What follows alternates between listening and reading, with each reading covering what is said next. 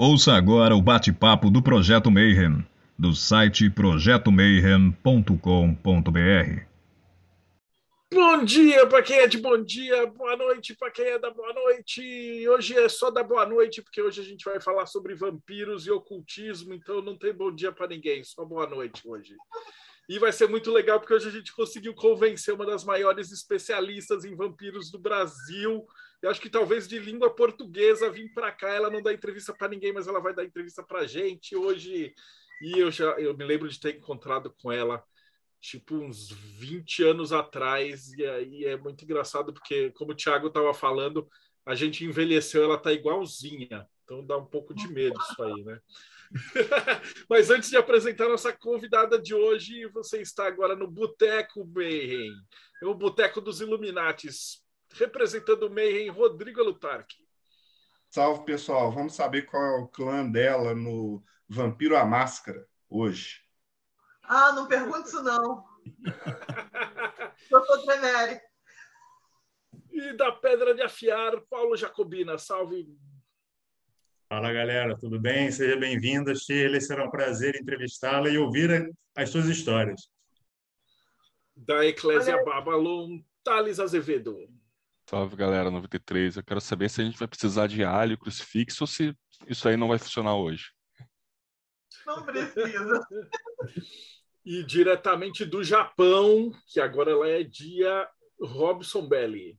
Eu estou seguro aqui, está de dia. E só quero lembrar, Tremere não é clã. E o último integrante aqui da mesa, Tiago Tamosauskas. Hoje a gente está desfalcado porque dois dos nossos membros estão com Covid. Então, é para ficar esperto. O Rodrigo também já estava ruim e tal. A galera falou que acabou a pandemia, mas gente continua tomando cuidado. Claro, se você está aí no futuro, provavelmente se você estiver escutando isso no futuro, no YouTube ou no podcast, talvez o mundo já esteja no apocalipse novo, com varíola do macaco, sei lá eu. Mas, diretamente do Morte Súbita, Tiago Tomossal. Estão guardando a bola para o final. É, tá guardando para o último ato, né? Boa noite, galera. Aqui é, é um prazer estar aqui com a Shirley hoje. É uma mulher que eu aprendi a admirar há muito tempo já, quando eu, quando eu ainda era mais novo do que ela. E ela já escreveu para Morte Súbita várias vezes, tem muito texto legal para ela. E a gente está até fazendo um esforço para toda terça-feira trazer um texto novo dela. Já faz algumas semanas que está fazendo isso, ainda tem muito material bom para vir aí, porque essa mulher é uma usina de produção. É maravilhoso ter você aqui hoje, Shirley. Obrigado por ter vindo. Oi, Thiago, você podia ler o currículo da nossa convidada? Claro. Bom, estamos aqui com a Shirley Massapusti, 43 anos, é neurodivergente, mulher periférica, cria de morro carioca. Busca superação de estudos de folclore e trabalhos artísticos, realiza pesquisa sobre vampirismo e temas relacionados desde 1992. Tem 16 contos publicados em antologias brasileiras. Ela é graduada em filosofia pela UFRJ, fez mestrado em filosofia e ensino e é graduada também em direito pela UNESA. Seja bem-vinda, Shirley. Primeiro, quer começar contando um pouquinho a sua história? história dela, né? Conta a sua jornada. Como é que você se transformou no que você é hoje? De onde você veio? Como é que foi essa escalada até a, esse domínio desses assuntos que você tem? Como é que tudo começou? Eu não saí do lugar, não. Só fui lendo um livro atrás do outro. Eu me apaixonei pelo tema quando era ainda criança, mas é claro que eu não tinha dinheiro, então eu peguei alguns dos primeiros jogos de videogame, eu pegava tudo que aparecia pela frente. Normalmente era de um primo que trazia. Mas depois eu descobri que eu podia estudar quiromancia e comecei a ler a mão dos outros, comecei a ganhar uns trocados e gastava também livros de demonologia, de vampirismo. Naquela época não tinha internet, então eu passava no sebo e levava o que estava à mão, né? Hum. Eu pegava VHS de locadora, eu estava sempre procurando aqueles filmes que ninguém queria mais assistir, que já eram antigos e que ia retirar das estantes. Primeiro porque aqueles eram os melhores mesmo, eram os da década de 70, do Christopher Lee e outros assim. Segundo, porque eu podia locar para sempre, né? Sim. E você lembra qual foi o primeiro, o primeiro livro ou filme de vampiro que te fisgou, que te deu aquela claro. mordida? Olha, o primeiro quadrinho foi a Cripta número 3. Agora, o primeiro livro foi Drácula mesmo. Drácula eu fiquei vendo e revendo, procurando detalhes, que era o que todo mundo fazia na época. Hoje em dia não dá, aparece muita opção e você acaba ficando com muito livro no armário esperando para ler. Hum. Verdade. Ó, gente, a, a Chile estuda vampirismo e, e, temas relacionados desde 1992. Foi quando eu comecei a comprar coisa. Mas você já gostava Mas, antes?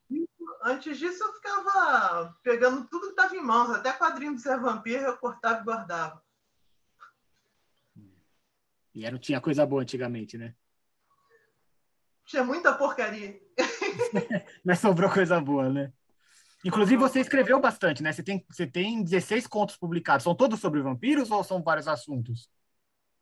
A maioria é sobre vampiro. Eu estou sempre procurando uma origem de vampiro diferente. Você já hum. deve ter percebido até pelos artigos. Sim.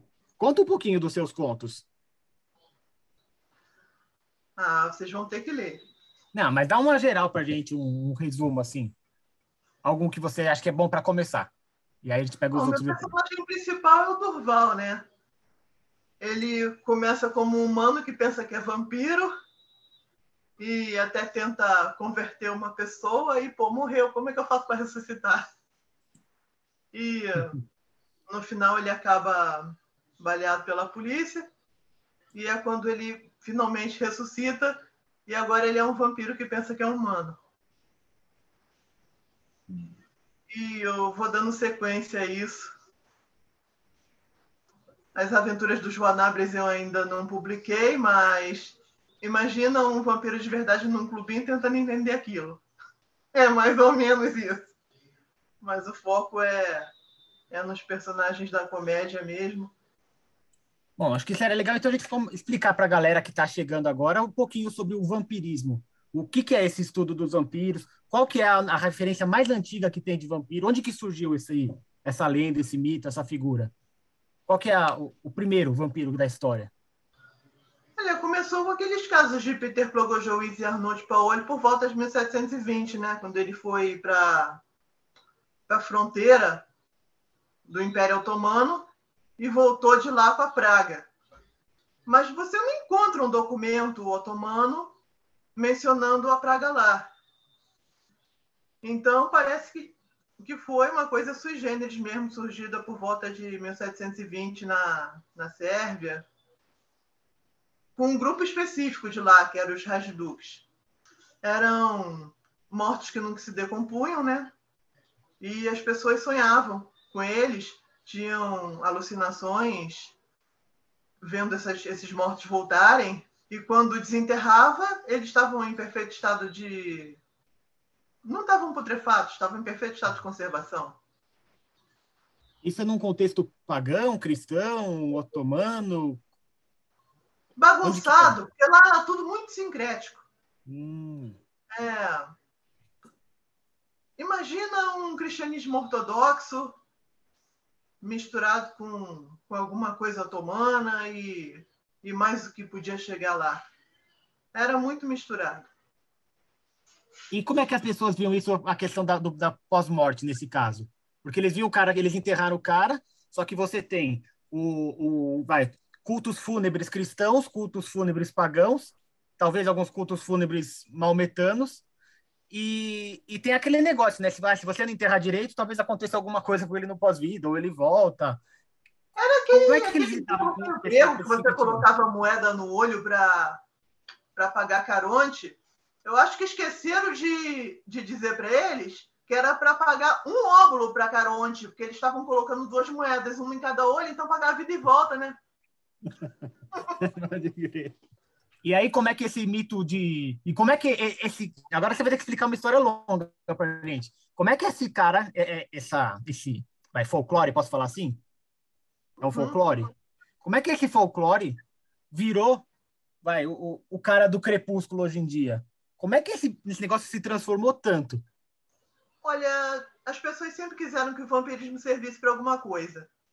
Servisse para alguma ideologia de época, E foi mudando de tempos em tempos. No romantismo, as pessoas queriam que o vampiro fosse assustador, mas que fosse sedutor. E, já foi ganhando. Naquela época, o pessoal não acreditava em homem bonito, né? A mulher sempre foi tida como bonita, agora homem bonito é uma coisa muito nova. Hum. Foram dando primeiro uns atributos de de presença, de vestimenta. E por último, nos anos 80 já, foram aparecendo os galãs que eram mais próximos do ideal de beleza de hoje em dia. E continua mudando até hoje. Hoje em dia estão dando caráter, porque primeiro já ganhou riqueza, depois ganhou aparência e agora está ganhando caráter. E daqui a pouco não vai sobrar nada do que tinha no, no original, o vampiro não vai nem mais, nem mais sangue de menstruação e vai beber. Mas o, o, ponto de virada foi o Drácula? Foi o Drácula que transformou o vampiro numa coisa sedutora? Carmila, né? Carmila já seduzia antes do Drácula. Hum. Lord Ruthven também, ele estava disposto a casar com a mocinha. Ele foi um Eduardo da época, hein? Só que mais malzinho. Onde já você viu querer casar antes de morder? Deixa eu te perguntar, como que é a história do Carmila? Para o pessoal que, que não conhece, que chegou agora, porque acho que a imensa maioria das pessoas que vai escutar esse, esse podcast antes de ir lá no Morte Súbita, provavelmente só conhece o Drácula, talvez o Tom Cruise, o Brad Pitt. Entrevista com o vampiro. Né? Entrevista com o vampiro, Crepúsculo essas coisas. Esses vampirões clássicos, antigos, a galera não conhece. Você podia contar um pouquinho quem que foi Carmila? Como é que é esse romance? A Carmila é uma vampira clássica com glamour. Ela é uma morta que não se decompõe, mas ela projeta um duplo é, perfeitamente educado, vestido, que vai bater na porta lá de uma, uma família. E ela se envolve lá com a filha da família e, e segue segue com aquele terrorzinho normal da época. E ela é uma, uma vampira comum, que o indivíduo tem que desenterrar, achar o corpo e desenterrar para estaquear. É, deixa eu fazer uma pergunta. Você mencionou que o vampirismo supostamente foi trazido ali da fronteira do Império Otomano, isso, né? Olha, o incrível do vampiro não é o vampiro, é quem exuma. Médico cirurgião e não é médico cirurgião qualquer, médico cirurgião húngaro, aqueles da escola de André Vesali, sabe? Aqueles que já estudavam anatomia.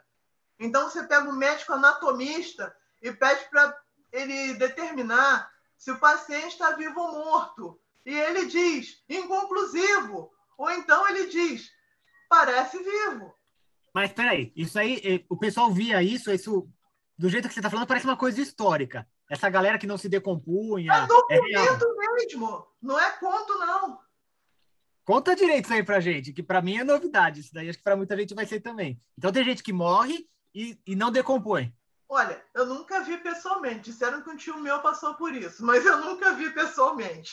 É, eu só sei do Lenin e de alguns santos que, que não decompõem. É, mas eu achava é, que era tudo lenda. Acontece a mesma coisa com os vampiros e com os santos. Só que alguns santos cheiram a perfume e alguns vampiros estão cheios de, de sangue dentro do caixão, de acordo com, com o Stanilha de Guaita, né? Sei lá o que, que ele viu que eu não vi. Mas o caso dele é tão interessante, eu acho que ele é tipo um Paulo Coelho, que inventa muito depois de ler alguma coisa, mas ele inventa coisas tão interessantes que a ideia de um vampiro é, enchendo o caixão de sangue e crescendo unhas e cabelos, a de eterno lá ficou impactante. Mas nos documentos mesmo, que você até encontra alguns na Wikipédia hoje em dia, eu tive que ralar para caramba para conseguir isso, aí chega o menino hoje em dia e acha na Wikipédia, dá um pouquinho de raiva. Não, não dá valor, né?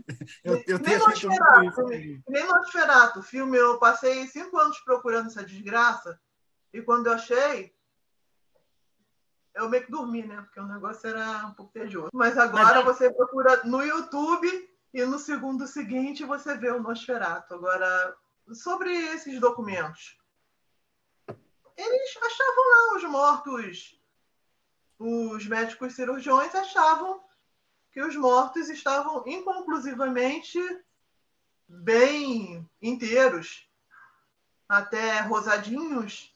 Aí chega um pau barbeiro da vida fala, tava rosadinho porque tava roxo de podre. Gente, o cara era um médico anatomista. Não interessa se o pau barbeiro também era um médico anatomista, ele devia ter um mínimo de responsabilidade em imaginar que naquela época uma pessoa sabe a diferença entre uma mancha roxa de defunto e um coradinho de praia. É uma, é uma certa arrogância, né, no, com o passado. Aí ele coloca é, desenhos da Idade Média. Não era Idade Média, gente, era 1700 e pouco. Era iluminismo já, né? Era 1700 e pouco, já tinha aquelas pranchetas do, André, do Andrés não sei se vocês já viram aquilo serve para operar gente hoje.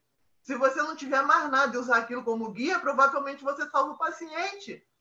O negócio é muito bom. Mas agora eu tenho é uma, uma, pergunta do pessoal aqui. Ele pergunta da, da tua coleção inteira, qual foi o item mais raro que você tem e, e qual foi o item mais difícil de conseguir? Boneco coreano. O vampiro Gluino da Som. Só um milagre mesmo para eu ter aquilo. E um milagre aconteceu. O Chile, é. conta uma coisa pra gente. Esses bonecos que você coleciona, que são lindos, você manda umas fotos assim, bem legais da sua coleção. Eles têm alguma, vamos dizer assim, alguma conexão oculta, esotérica, em alguma prática mística sua? Que você possa falar?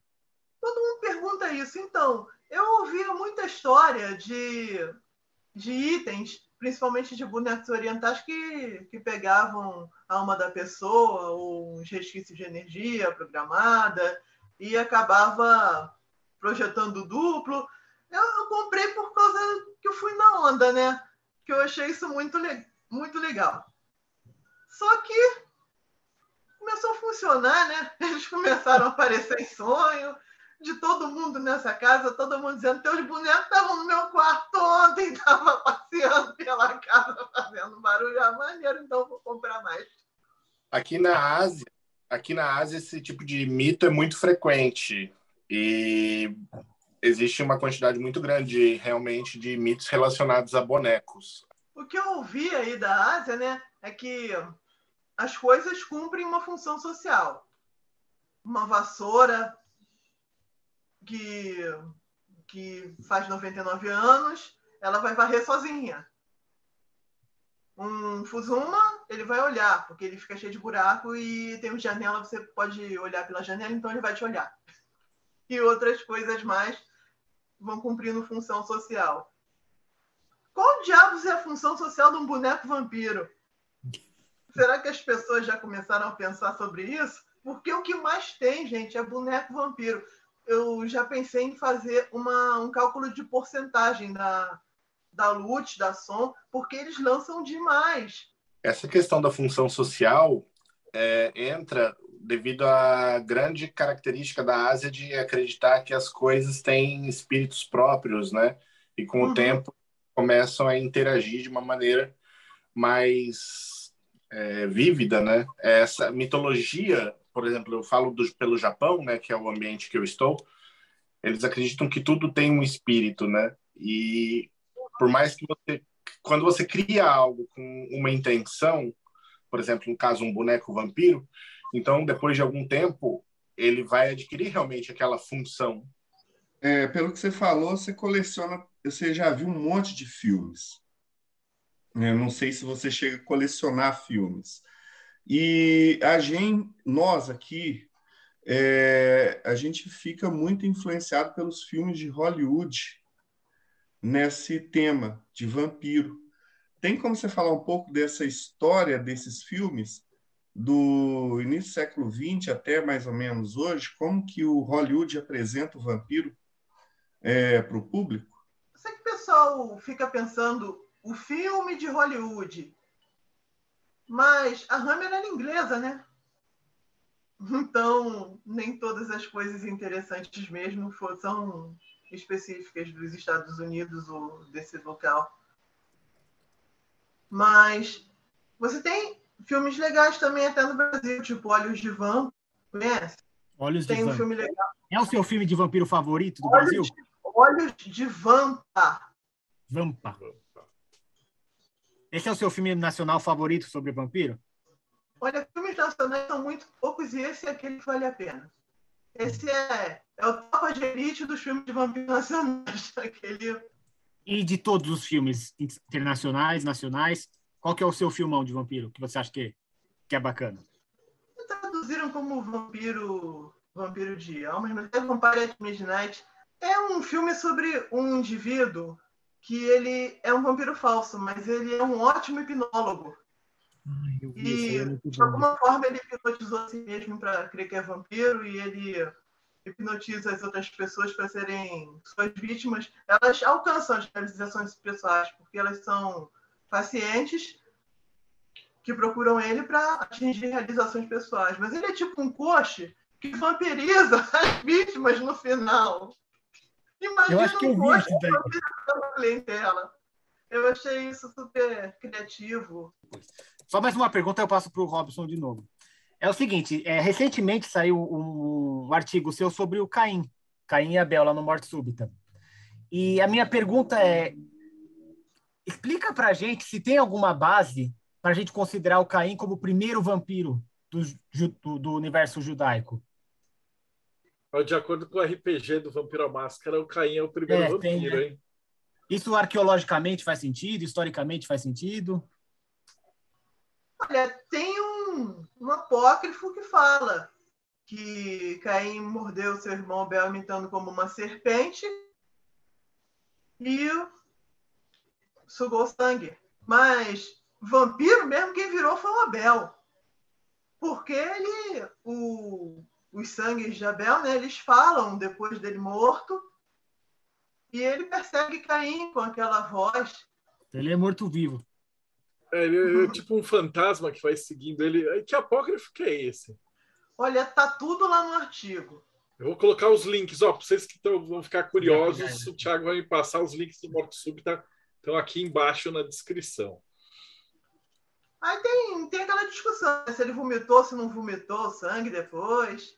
Ele parece desmemoriado, porque quando Deus pergunta cadê teu irmão Abel, e ele, não sei, acaso eu sou o guarda do meu irmão. Aí as pessoas pensam, ah, que cínico, ele quer mentir para Deus, Deus é, é onisciente. Como é que ele pensa, logra mentir para Deus? E se ele não estava mentindo? Se ele realmente estava desmemoriado que nem Sansão, que saiu matando um monte de gente? E se ele estava possesso? Afinal de contas, o primogênito sobreviver, ele não tem que oferecer um, um carneiro? O primogênito não tem que pagar um carneiro para não ser ele próprio sacrificado? Ah, Caim não tinha carneiro, não. O único animal que esse agricultor, produtor de mato, tinha sob sua guarda era seu subalterno, seu irmão Abel. Essa história é nova de Abel como morto-vivo, como possivelmente um vampiro, hein? Essa é bem diferente. Eu ainda não tinha visto. Ele não é bem um vampiro, mas ele é um fantasma muito chato, que não para de falar nunca mais, que fica perseguindo. É que ele foi o primeiro morto, não tinha com quem ele conversar. Então ele falava com os vivos mesmo. E tem versões que dizem que o cadáver dele não apodreceu, né?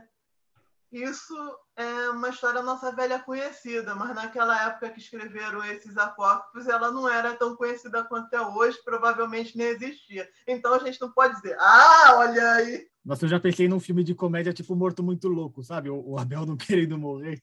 Ele tá fazendo umas coisas engraçadas. Aproveitar a, a deixa, né? lá no Morte Súbita tem um, um artigo seu que eu acho incrível, falando sobre vampirismo inconsciente, né? que foge um pouco à ideia do vampiro que geralmente as pessoas têm, têm em, em mente, que é aquele que está é, encarnado, ele é vivo, ele não morreu, não, ou se morreu, morreu em outras vidas, ele, nessa vida ele está tá encarnado, mas ele suga as energias da, da, das pessoas, ele vai meio que seduzindo as pessoas. Você pode explicar um pouquinho melhor como é que funciona esse mecanismo para gente? Nossa, olha, ou isso aí é muito velho. É muito velho. Ah. Olha, é realmente. É seu sim. Ah. Até fui olhar agora, é seu sim, pelo menos está tá com seu nome. Ó, eu vou, Olha, reconte- vou- vou fazer o seguinte, vou recontextualizar a pergunta do Paulo para você responder Uhum. conforme o seu entendimento de hoje. A minha pergunta é a seguinte: você se considera uma vampira? E depois, você concorda com a definição de, que, de, de vampiro que suga energia, esse tipo de coisa? tudo que eu fazia funcionava uma hora e não funcionava na outra. Tipo, quando eu não tinha plano nenhum, a coisa funcionava e vinha as histórias mais mirabolantes para o meu ouvido. Mas quando eu estava planejando, tentando fazer alguma coisa, nada acontecia. Aí eu cheguei à conclusão de que o estranho é o entorno. Hum. Eu, muito provavelmente, não tenho muita, muito poder de controle sobre esse entorno, não. Agora, vampirismo de, de energia, eu já consegui uma foto Kirlian, uma sessão de fotos Kirlian com uma voluntária. Ela tinha acabado de presenciar uma briga muito feia com os pais, com caso de polícia mesmo, e pingou aqui, querendo conversar. Eu tirei umas fotos. Ela estava com a aura vermelha, toda cheia de furos. É uma coisa que indica um estresse extremo. E eu estava numa condição rara, rara para mim, né? Não rara no contexto geral. Com a aura toda azul. É Quando uma pessoa morre, vai ficando, vai perdendo vermelho, vai perdendo rosa, vai ficando azul. Mas quando você está muito cansado, também vai ficando azul. Eu tinha tido um, uma experiência de, de sonho de pesadelo terror noturno bem específica nessa noite. Tinha acabado de acordar com ela na minha porta. Nós conseguimos juntar duas condições ideais para fazer uma sequência de vampirismo ótima porque azul drena vermelho. E no final, os dois ficam equilibrados. Então, esse tipo de vampirismo faz mal para ninguém, pelo contrário, tira a agonia do outro e complementa aquilo que está faltando numa das partes. Isso foi o que eu consegui documentar. Agora, ninguém precisa de documento nem de comprovação para saber que quando tem alguém enchendo o saco, ele suga essa energia. É verdade. Tem alguém te coagindo de um modo ofensivo, esse te suga mais ainda. Eu percebo isso muito nos animais, sabe? Às vezes você está com uma, uma energia ruim assim, e aí o cachorro parece que percebe, ele chega perto de você e, e parece que acontece exatamente isso que você está falando. Uhum. Que ele dá uma, vai para ele, volta para mim, sei lá o que que acontece, que dá uma. E os cachorrinhos, eles sabem, tipo, quando o cara é sangue ruim. É, Então, É isso. olha, tinha um capítulo do vampirismo na Bíblia Satânica que fala justamente sobre pessoas que, que exaurem as outras. Inclusive financeiramente, criam uma condição de dependência. hoje a gente chama de relacionamento tóxico, né? depois virou moda inventar diversos tipos de vampiro, diversas tipologias para vampiro psíquico, mas isso é uma condição normal humana, porque o que tem de humano chato por aí não está no gibi. E foi uma, teve uma moda um tempo atrás justamente de fazer essa listagem dos o vampiro abusador, o vampiro traiçoeiro. Aí hoje em dia chama tudo de relacionamento tóxico e, e deixa só por assim mesmo. Mas voltando para a parte do, do psiquismo, da, da energia e tal, ainda nesse assunto, e, e são dois assuntos que você, eu sei que conhece muito bem. Você pode explicar para a gente a diferença entre olho gordo e envultamento? Ah, o olho gordo é quando você inveja profundamente alguma coisa de alguém, algum atributo, algum objeto, uma planta, e isso vai murchar aquele atributo, aquele objeto, aquela planta, vai provocar um dano. O Seria o envolvimento, inconsciente?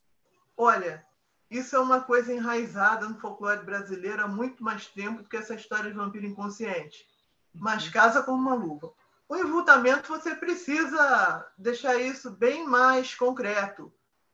Se você não for fazer o boneco que vai servir de agulheiro, você tem pelo menos que ter, sei lá, uma, uma jaca, um ovo cozido, para você enfiar os espetos e jogar praga, para representar. Tem gente que faz isso, a maldade de fazer isso até com sapo e, e com animais. Não tem necessidade disso se você pode fazer com ovo cozido. Mas o envoltamento precisa de um objeto material, para que você vai dar o nome do envoltado ali e é, o envoltamento é sempre consciente. O olho gordo pode ser inconsciente. E o olho gordo é sempre inveja ou pode ser qualquer sentimento negativo, uma coisa mais geral? Olho gordo normalmente é é você o desejar o mal, ah. a, que aquilo murche. É, você não basta você conseguir conquistar o que o outro tem o outro tem que não ter aquilo que você tem. Você não precisa chegar a ter a coisa. Se o outro não tiver, já tá bom. Olho gordo é uma coisa bem mesquinha. Mas eu acho que tem um fundo aí, talvez a palavra olho gordo não seja melhor, mas esse negócio de que quando você deseja mal para uma pessoa, você acaba fazendo mal para ela? Tem um nome isso daí? que, é, que, não, que não é um ataque psíquico consciente, mas você não gosta tanto daquela pessoa e você fica, passa na frente da loja dele, filha da mãe, e todo dia.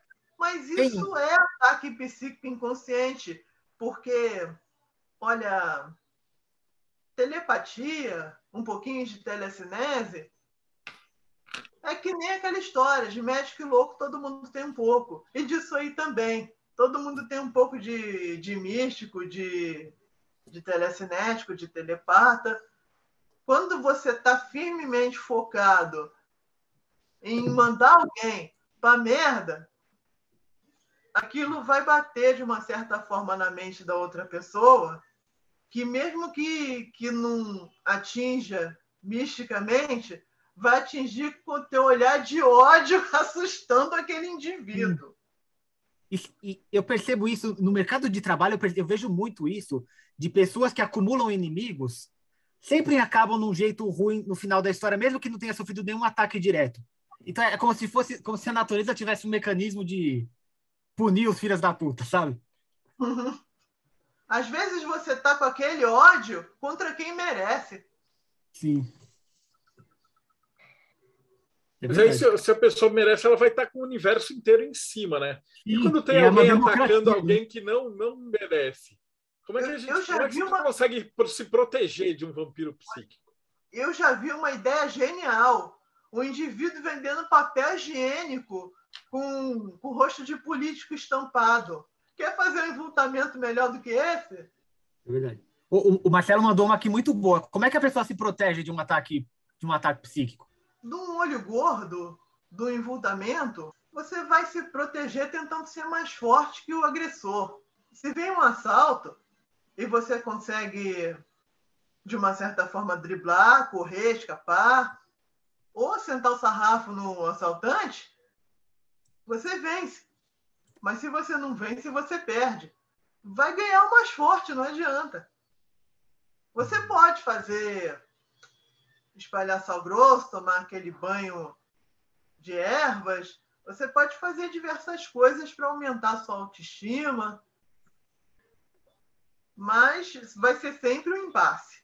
E no impasse, quando tem dois lutadores de boxe, dois bons no ringue, um vai ganhar, mas os dois vão sair bem batidos. Todo mundo perde, né? Tem uma relação direta entre essa questão do estrigói vampírico com a estrigueria, estregoneria, a bruxaria, porque o estrigói, até onde eu concebo, ele é no folclore romeno o espírito vampiresco. Eu não sei se seria o termo mais antigo do vampiro, né? Mas Pergunta para o pessoal das festas que você vai sair no lucro. O estrigói eu não me meto, não. Porque estrigói, quando eu pesquiso, diz que até abóbora de Halloween é estrigói. é um termo genérico para assombração. Agora, quem busca algo mais, mais específico, mais forte, É esse pessoal que você vai encontrar nos clubinhos da vida. Então pergunta para eles que eu não vou mexer com a fé alheia, não. É parecido com o termo tautas, né? Tem, tem outras palavras estrangeiras aí que é meio que geral para morto-vivo, assombração, bruxo. Em Japão, yokai. Você encontra alguns alguns estrigói, algumas menções estrigói, como se referindo ao morto incorrupto também. Tem uma história de 1800 cacetada de uma estrigói que o indivíduo, o filho dela, cortou ela no meio, escondeu no, oco, no oco de árvore, e depois que tirou do oco de árvore, ela estava inteira. Gente, quem nunca viu aquela história do mágico serrando fulano no meio e separa os cubos e depois junta os cubos e quando tira. É o mesmo, mesmo truque. É uma adaptação do mitologema à realidade de uma determinada região. Esse relato se supõe autêntico, foi coletado por antropólogos. Você acha as coisas mais bizarras. E você acha desde isso até histórias dizendo sobre casa Strigoi, casa mal assombrada, sobre a abóbora Strigoi, a abóbora de Halloween e outras coisas. Posso pôr mais, mais uma, uma questão sobre o envoltamento e, e olho gordo, que esse assunto eu acho bastante interessante eu sei que você escreve bastante. Você tem algum caso pessoal que você viveu, que você achou que foi um caso, putz, esse aqui foi legal, de algum, de algum ataque ou alguma defesa que você tenha presenciado? Eu acredito no potencial terapêutico dessas porcarias. Um caso que eu vi, é, a pessoa estava com muita raiva de uma amiga, queria sentar a mão na cara dela chegar nas vias de fato. Aí, não, vamos fazer uma coisinha diferente. Aí o pessoal fez uns caixõezinhos, escreveu. Não tinha mais gente com raiva dela. Ela juntou todo mundo que estava com raiva e fizeram o enterro da entidade.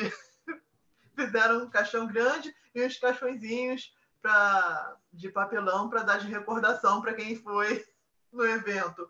Então, xingaram bastante, descarregaram a raiva lá, pisaram, sujaram, cremaram o caixão. E a raiva passou. E depois de um tempo estava todo mundo amigo de novo. Hum, quer dizer, matou ele na cabeça, né? No pensamento aquele, aquela raiva, aquela tensão, aquela vontade de socar alguém, e foi isso que morreu. E no final as pessoas se reuniram o... de novo e ficou tudo bem. O Lavey falava muito isso, né? Nos rituais de destruição dele, ele tinha esse propósito de você lidar com aquele turbilhão que está dentro de você e dar uma canalizada nisso. Para mim, a maior serventia desse tipo de ritual é essa mesmo porque o quanto funciona, funciona bem fraco, né? Às vezes a pessoa só some da sua vida, né? Ela não necessariamente morre. Eu acho que mandar merda funciona melhor, porque a pessoa some mais rápido. Agora tem um outro assunto de um artigo que vai sair na semana que vem. Quem está assistindo aqui o, o Mayhem no futuro já vai poder ir lá no Morto Vida procurar, que é um assunto polêmico. Mas eu queria que você explicasse um pouquinho para gente é, sobre Lúcifer. Ixi. É. Olha. É, a minha pergunta é: existe alguma base histórica que deu origem a esse mito? Você pode falar um pouquinho sobre isso? É incrível que você tenha a paciência infinita de botar aquelas letras lá em aramaico e hebraico no lugar certo, no morte súbita, porque elas vivem sambando, é muito difícil. Eu tive uns sonhos com o mesmo indivíduo vestido de preto, uma branco, tipo caucasiano. E eu fiquei curiosa, perguntei, pô, quem é você? Aí ele começou a explicar que Milton estava errado, que estava tudo errado.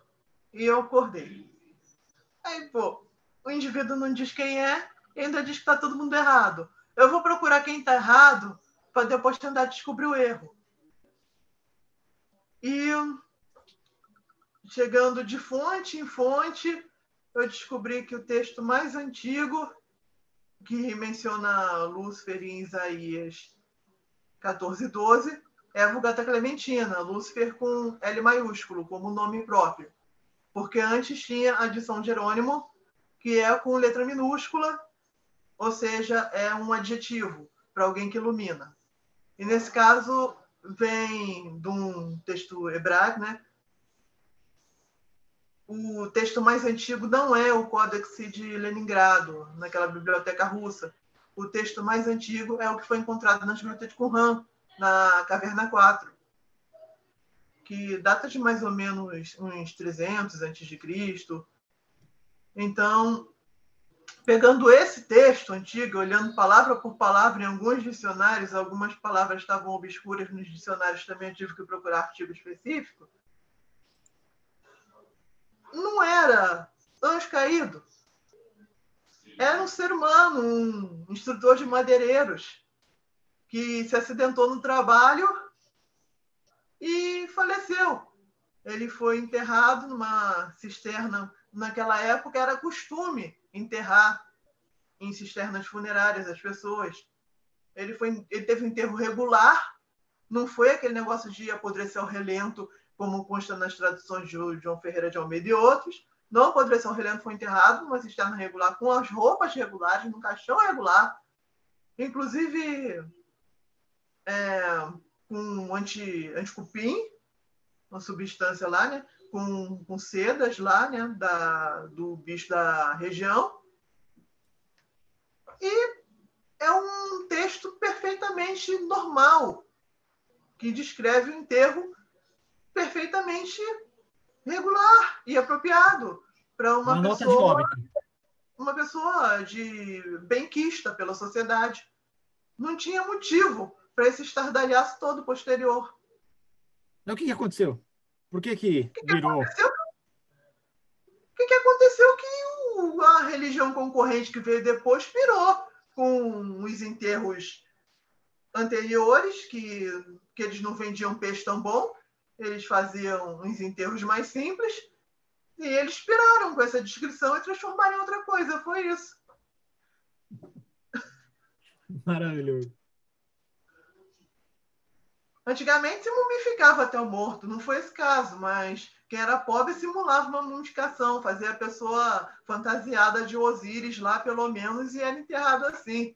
Isso, inclusive, se encontrou estátuas de Osíris e, e figuras do rito egípcio imitado em Tel Dan. Ou seja, israelita imitava o rito egípcio descaradamente. Sim. Hoje em dia, é aquele enterro simples e você coloca pedra ao invés de flor. É, não estou falando mal de judeu, não. Eu acho isso muito apropriado. Eu gostaria de ganhar pedra, porque pedra é eterna. Então, se alguém quiser botar uma pedra no meu túmulo quando eu morrer, eu agradeço. Mas, mas antigamente, bem antigamente, o pessoal tinha outras formas e tinha outra mentalidade. É, você falou e dos egípcios. Tem, tem vampiro no, no Egito? Olha, o pessoal fazia de tudo para nenhum morto se decompor, né? Na medida do possível, porque a maioria era pobre e não podia pagar aquela mumificação completa. Então eles fingiam que o corpo estava mumificado e todo mundo fingia que dava a figura chabite, né? Aquelas figuras que substituíam o corpo do morto, que tipo servia como um telefone para além, você tinha um morto, tinha outro, e você fazia essas rezas lá, né? E é isso, o morto exigia muita coisa. O morto chateava, às vezes, a vida do vivo e vampirizava materialmente falando. Agora, se tinha casos de vampirismo no sentido de até matar alguém, um inimigo, isso eu não sei, mas.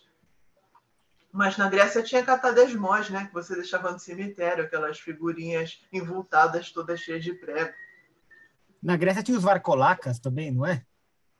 Isso é posterior. É. Não, é na, não, é na, Grécia Antiga, não. Os brocolates começaram com, com um bêbado incorrupto, né? Que não eram nem tão incorruptos assim. O bêbado, um bêbado podre lá, qualquer. Conservado no álcool mesmo. E o pessoal achava que, que de alguma forma ele voltou para atazanar a vida do vivo, para beber a cerveja dos outros, que estavam vivos ainda, não se pode ter tomado tudo na época de de incorporação e voltou para pegar mais ou para fazer estripulia. E, e essa figura você encontra em, no mundo todo? Você pode falar, por exemplo, que tem vampiros vikings? Ou vampiros tupi-guarani? Sempre vai ter uma figura assim de volta dos mortos para beber o sangue, roubar os vivos. Tem o Draugr Viking, né? Que é um, um morto super poderoso. Ele retorna e assusta todo mundo. Agora, não chega a morder e sugar sangue, não. Agora, vampiros aqui. Quando o Jurupari se mete a virar morcego, mordeu os outros, é super legal, porque as histórias são muito boas. Tem os Cupendipes do Alto Tocantins, que são a tribo de homens morcego. Eles esperam que pessoas cheguem próximo aos locais onde eles dormem e decapitam, de acordo com as lendas. Mas aqui, os morcegos eles já estão ligados com o vampirismo fora da América, né? De onde que veio essa relação? vampiro, morcego? É só porque chupa sangue ou tem mais coisa? Tem mais coisa aí? Então, aqui na América tem essa questão de achar que todo morto ele pode encarnar no animal. E não só morcego, em tapir, em, em vários tipos de animais. O morcego o morto que encarna no morcego é bem raro. Mas é uma raridade ampla o suficiente para estar tá espalhada por tudo quanto é que é lado. Ah, essas raras histórias, quando se reúnem, elas contam uma história maior. E antropólogo fica louco com isso, porque eles vão arrancar cabelo dizendo: ah, mas são etnias diferentes, vai ter que respeitar, que não sei o quê. Mas se está falando alguma coisa muito parecida, é óbvio que houve interação cultural. Por mais que os idiomas sejam distintos, por mais que a distância se separe hoje, em algum momento houve uma interação e eles fizeram essa troca de conhecimentos folclóricos e complementação. Se vocês pegarem a minha dissertação de mestrado para ler, vão ver isso bem mais especificado. Inclusive, tem histórias onde o morcego é o criador do mundo, né? Aonde que é esse ideia de ser criador do mundo? É no, Espalhado. Aqui no Brasil mesmo. Legal. E fora da América? Na, lá na, na Europa, por exemplo? Olha, fora da América é birra, meu, porque na Europa não existe morcego vampiro. Aqui na, nas Américas então, existe. Mas já não tinha essa relação de vampirismo com morcego de longa data? Aqui existe de data, o de Aemus Young e desmontes rotundos ainda. Antigamente existiam outras espécies. Até no século XIX ainda tinha Desmodos Draculae na Argentina, que era um morcegão enorme e hematófago. Agora, esse medo que o europeu tem de morcego é uma coisa inexplicável, porque lá o morcego só traz coisas, só faz polinização, ele fica na dele, não morde ninguém. É, são espécies que talvez eles relacionem com, com a raiva, né? Porque o pessoal, quando vê um morcego de noite, eles ficam com medo daquela coisa preta indo para um lado para o outro, aí matam o bicho, ou então tentam pegar com a mão, e quando tenta pegar com a mão, às vezes o bicho está contaminado com raiva, e tanto contaminado pode transmitir para o humano, né? Essa é a única hipótese em que um morcego pode fazer mal para alguém. Hum. Aí eles ficam associando, botando asa de morcego no diabo, botando. dizendo que bruxa, quando não tem bebê para cozinhar e sugar sangue, cozinha morcego, para passar o guento na vassoura e voar. É cada uma história mais doida que outra. Mas é, é uma coisa bem antiga. E que quando descobriram o morcego vampiro nessa parte do mundo aí, o pessoal foi ao delírio, ressuscitaram todos aqueles medos antigos e acrescentaram mais alguns. Aí validou, né, o que ele estava falando.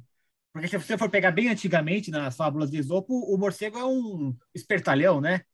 O, o, morcego é aquele cara que fala uma coisa uma hora, depois fala uma coisa outra hora, mas não é o malvado. Não é um assassino. Não é a raposa, né, do Esopo. O morcego do, do Esopo, ele tem tons de cinza, né? Porque ninguém o suporta, mas ele se safa de tudo. Bom, agora então com essa ficou faltando aonde que a gente lê. Como é que a gente consegue é, achar teus livros, o Shirley, e os teus textos? Tudo bem, Morte Súbita tem um montão, mas você tem outros textos, livros publicados. Como é que o pessoal te acha? Seus contos. Porque, na verdade, na verdade, você quer ser achada, porque eu sei que essa entrevista foi um negócio super raro e é bem difícil né, de você dar entrevista. Eu até te agradeço pelo teu tempo, foi muito bacana, muito legal mesmo, né? Mas se o pessoal quiser te achar, ah, pode procurar o meu perfil lá na academia.edu para fazer o download das coisas. E pode procurar os textos no Morte Súbita mesmo. E se não encontrar, pode me procurar no, no Facebook que eu passo as coisas. Agora, os livros tem que olhar nas editoras mesmo, né? Tem na Darda, tem na. Ah, tenho mais uma pergunta para a Chile, para a gente encerrar, que a gente faz para todo mundo e para ela é interessante. Chile, na sua opinião, para onde a gente vai quando a gente morre? O que, que acontece no pós-vida? Olha, quando eu morrer, eu volto para contar. Maravilhoso. Rodrigo Lutar, que considerações finais? Foi uma conversa muito boa. Gostei de ouvir a Shirley. Assim, é muita história interessante que ela contou aí, gostei mesmo.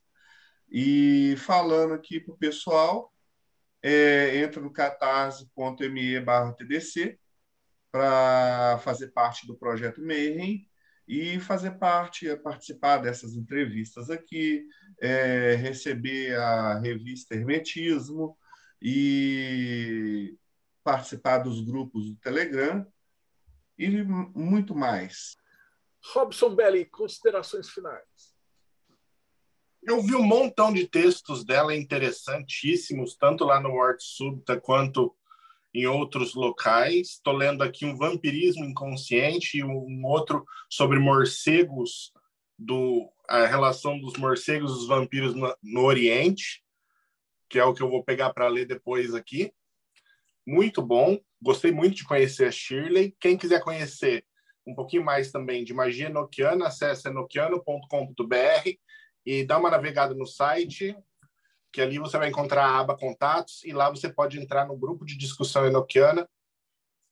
Nós não temos vampiros ainda, não muitos, mas quem quiser conhecer um pouco mais sobre anjos e cacodaimons, estamos aí. Paulo Jacobina, suas considerações finais palestra bem interessante essa conversa, bem gostosa desse assunto que parece que não sai de moda, né? Vampirismo.